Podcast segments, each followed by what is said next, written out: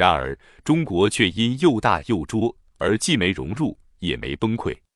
甚至就在美国自身发生房地产泡沫化的次贷危机——华尔街金融海啸，从而引发全球需求下降的更大危机中，表演了一枝独秀的压轴戏，也就势必树欲静而风不止的造成西方政治舆论的根本性改变，从中国崩溃论改为中国威胁论。三迟到但不会缺席的新冷战，从上可见，早在世纪之交的中国威胁论问世之际。新冷战就呼之欲出了，这不仅与此前的后冷战形成演化更替关系，也与每个普通中国人的八国联军进北京之热战记忆隔着一百年而遥遥相望。只不过恰在世纪之交，一场全球化大转型毫无预兆地来临了。于是，中国人既赶上了一次机会收益，也付出了双重输出的巨大成本。二零零一年，就在美国虽然提出，却没有来得及化解中国威胁论之际，其自身遭遇了 IT 泡沫崩溃造成的新经济危机和九十一事件，直击美国金融中心的恐怖主义政治危机。美国虽在经济和政治双重危机挑战下，把战略重点转向西亚、中东、北非。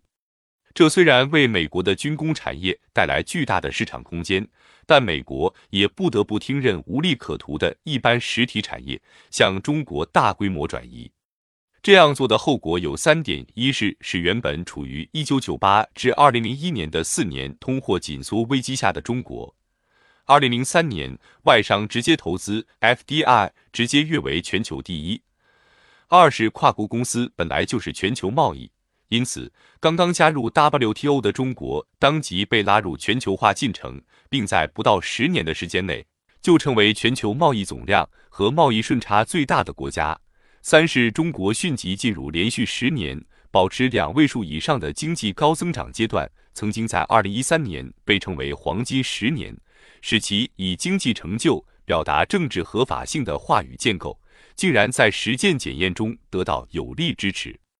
何况，因美国领导人的战略重点转向被宗教极端势力操纵的中东恐怖主义，中国在政治上转而被美国认作配合反恐斗争的盟友。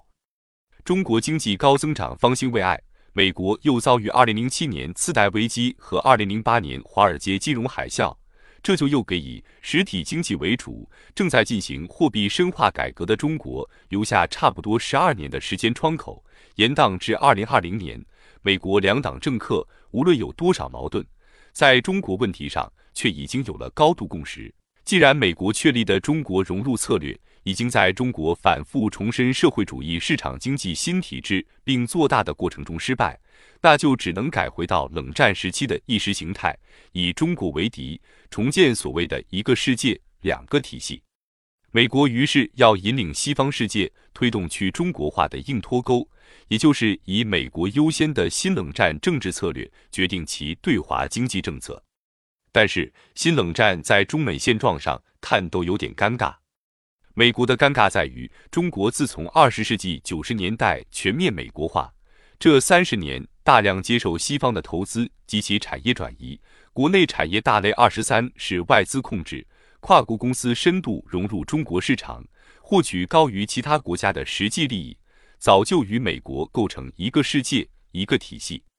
既然冷战的两个体系在经济基础上不成立，那就在客观上制约着政治对立。而中国的尴尬在于，美国总统特朗普及扶持其在二零一六年获胜的竞选团队的主要智囊，都是冷战的亲历者，享受过整垮苏联及东欧，并将其未被货币化的巨额资源纳入全球资本化所带来的巨大制度收益。因此，这些人根本就不在乎重建冷战政治格局会对美国经济造成短期损失。而中国占据主流决策地位的精英群体，大部分受教于灭国先灭史的西化教育体系，更先有亲历冷战者，且国内早就在知识传播中淡化了老一代应对美苏冷战期间先后封锁中国的斗争经验。因此，那种胶条化的软实力斗争就会屡战屡败。若不深刻调整，则在新冷战话语竞争中几乎没有胜算。